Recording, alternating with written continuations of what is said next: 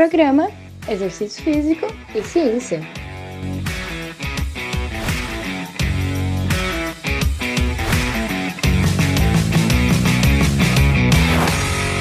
Está começando mais um Exercício Físico e Ciência. Sou o Fábio Dominski e esse é o programa de rádio e podcast que trata de exercícios a partir da visão científica. Voltamos com o nosso querido podcast, aquele que deu origem ao projeto de divulgação científica Exercício Físico e Ciência. Dessa vez realmente eu tirei umas férias, foram algumas semanas aí sem episódios, até para descansar. Fizemos uma viagem para a África, muito legal, eu e a Thaís. Até em outro episódio a gente pode contar aí algumas coisas legais no, no nosso Papo Café e Ciência, em alguma outra oportunidade. Os últimos episódios foram no começo do ano, dia 2 e dia 4 de janeiro, quando eu falei das tendências fitness para o mundo e para o Brasil. Se você não conferiu ainda, volta lá. Mas aí a gente começa agora uma nova temporada, 2024, com muitos conteúdos científicos. Hoje a gente vai falar de respiração via nariz ou boca para exercícios. E a respiração que a gente aprende originalmente quando fazemos força na musculação também. Existe um mecanismo potencial da musculação para melhorar saúde mental. No, e no fim do episódio a gente vai falar sobre isso, que também tem a ver com o tema de hoje, então fica aí até o final para você conferir o conteúdo por completo. Se você tem, claro, uma sugestão de episódio, manda para mim lá no arroba Fábio Dominski no Instagram. Tenta acompanhar também lá os conteúdos de divulgação científica lá naquela rede social, porque há um volume mais né, diário lá de publicações, de stories e posts que acho que você também pode gostar. Além desse aqui, claro que a gente continua terça e quinta, além de outros episódios, entrevistas maiores. Eu acho que aqui é um canal muito, muito legal que sempre está crescendo, todo ano está crescendo. E eu vou continuar firme aqui com vocês, tá bom? Bom, vamos lá. Pesquisadores da Eslováquia avaliaram os efeitos agudos de diferentes formas de respiração, pelo nariz ou pela boca, e também a combinação nariz e boca na resistência muscular e variáveis fisiológicas de 107 jovens ativos fisicamente. Note, perceba que é resistência muscular localizada e não resistência aeróbia nesse estudo aqui. Lá em 2020, no episódio 78, você pode entender mais sobre se respirar pelo nariz ou pela boca durante o exercício aeróbio para esse desfecho pode ser melhor. Naquela ocasião, eu narrei um estudo em que pesquisadores da Universidade de Nevada, em Las Vegas, investigaram aí a respiração oral versus nasal durante o exercício aeróbio máximo, de intensidade moderada a vigorosa, para determinar aí, respostas metabólicas e respiratórias durante a corrida em algumas intensidades diferentes, 50%, 65% e 80% da capacidade aeróbia máxima. Para isso, lá naquela ocasião, então, nove homens e dez mulheres completaram um protocolo de exercício, né? Foram testes de laboratório, eles realizavam aí corrida submáxima numa esteira com essas intensidades que eu mencionei, e aí era medido né, algumas alguns aspectos dentro né, da, da ideia de avaliar respiração oral e outra respiração nasal numa ordem aí contrabalanceada. E eles, os sujeitos realizaram mais respirações em todas as intensidades testadas, respirando pela boca, em comparação com o nariz. Né. Então, o número de respirações, a taxa foi maior, né? então houve uma diferença significativa na taxa respiratória, que representa o número de respirações por minuto entre respirar pela boca ou pelo nariz. A respiração oral representou maior volume de ar inalado por minuto quando comparado à respiração nasal, coisa que a gente já entende, né, logicamente que vai acontecer, a gente consegue captar mais ar pela boca mesmo. E essa diferença foi observada nas três intensidades de exercício, né, 50, 65 e 80%. Quando a gente considera o consumo de oxigênio, respirar mais e inalar mais ar resultou na absorção de mais oxigênio ao respirar pela boca. O consumo de oxigênio foi de 8 a 10% menor quando a gente, quando os praticantes naquela ocasião respiraram pelo nariz, né, comparado à respiração pela boca em qualquer dessas intensidades. A produção de dióxido de carbono, CO2, foi 7 a 9% menor durante o exercício com a respiração nasal comparado com a respiração oral. Em relação à eficiência da respiração, considerando a respiração por respiração, então quanto de oxigênio cada respiração consegue obter, a inalação nasal parece resultar em um consumo ligeiramente maior de oxigênio. Mas e aí, na prática, como que a gente deve respirar durante o exercício? Bom, segundo esse estudo, a respiração nasal foi mais eficiente com base nos equivalentes ventilatórios de oxigênio e dióxido de carbono, mas quando outras variáveis são consideradas né, num conjunto, é provável que a respiração oral represente a forma mais eficaz especialmente em intensidades de exercício mais altas, né? Então, a demanda é maior, às vezes a gente nem sente essa transição de começar a respirar pelo nariz e passar a respirar pela boca. Então, a respiração pelo nariz pode até ser apropriada em exercícios de intensidade baixa e a respiração pela boca, né, com intensidades mais altas, apesar de que particularidades individuais têm forte influência. Se você não percebeu ainda como que treina, como respira durante o treino, comece a fazer esse exercício hoje na academia ou na sua corrida aí, e você vai ver que provavelmente há um período de transição do nariz para a respiração oral. No mais recente estudo publicado na BMC Sport Science Medicine and Rehabilitation, praticantes realizaram supino. Então, testes repetidos de supino, repetições até a falha, para testar aí, né? Então, a capacidade máxima de contrações musculares sucessivas.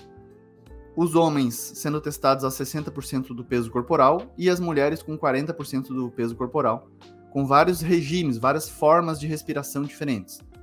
Só pelo nariz, só pela boca ou nariz e boca, inspirando pelo nariz, expirando pela boca, ou seja, puxando o ar pelo nariz, soltando o ar pela boca. São três formas diferentes testadas. 60% do meu peso no supino seria 50 quilos. Com a barra olímpica, que foi o que eles utilizaram, seria 15 de cada lado e mais a barra que geralmente pesa 20 quilos.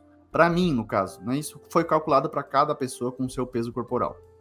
Também foram medidas aí frequência cardíaca, saturação de oxigênio no sangue e a percepção subjetiva de esforço, né, PSE, pela escala de Borg. Olha que legal, para controlar as condições de investigação, na condição de só respirar pelo nariz, os participantes tiveram colocado sobre a boca deles uma kinesio taping para evitar qualquer respiração oral. Lembrar que tem um episódio do Ciência com a Thaís sobre kinesio taping, lá no começo né, do, do, do projeto dela de divulgação na fisioterapia. Vale a pena também ouvir esse aí. É um dos mais ouvidos da história desse podcast, esse episódio também. E a condição oral desses praticantes foi controlada por um clipe nasal. Então foi colocado no nariz do participante para evitar qualquer respiração pelo nariz ali. Já para a condição nariz e boca, os participantes foram solicitados a inspirar pelo nariz e expirar pela boca. Essa, inclusive, é uma técnica de, de, de controle de respiração bastante orientada na musculação, né?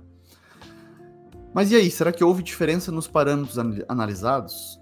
As três as quatro variáveis, né? Então, repetições até a falha, frequência cardíaca, esforço percebido e saturação de oxigênio no sangue, a gente vai saber agora. Primeiro, repetições até a falha, nenhum efeito significativo da condição respiratória para chegar mais longe na série, ou seja, atingir a falha. Tá? Então, não houve aí mudança em respirar pelo nariz, pela boca, né? O que é até coerente, né? Se a gente pensar que é um esforço curto, né? E diferente de um exercício aeróbio, né?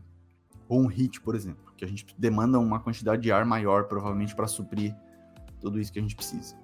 Na frequência cardíaca, uh, a gente os pesquisadores encontraram aí valores de frequência cardíaca significativamente menores após fazer o supino com 60% do, peso corporal com a respiração via nariz, comparado aos outros as outras formas de respiração que utilizaram a boca. Tá? Mas no grupo feminino isso não foi encontrado. Essa foi a única diferença, na verdade, no estudo. Tá? Então, frequência cardíaca um pouco menor nos homens que respiraram somente pelo nariz.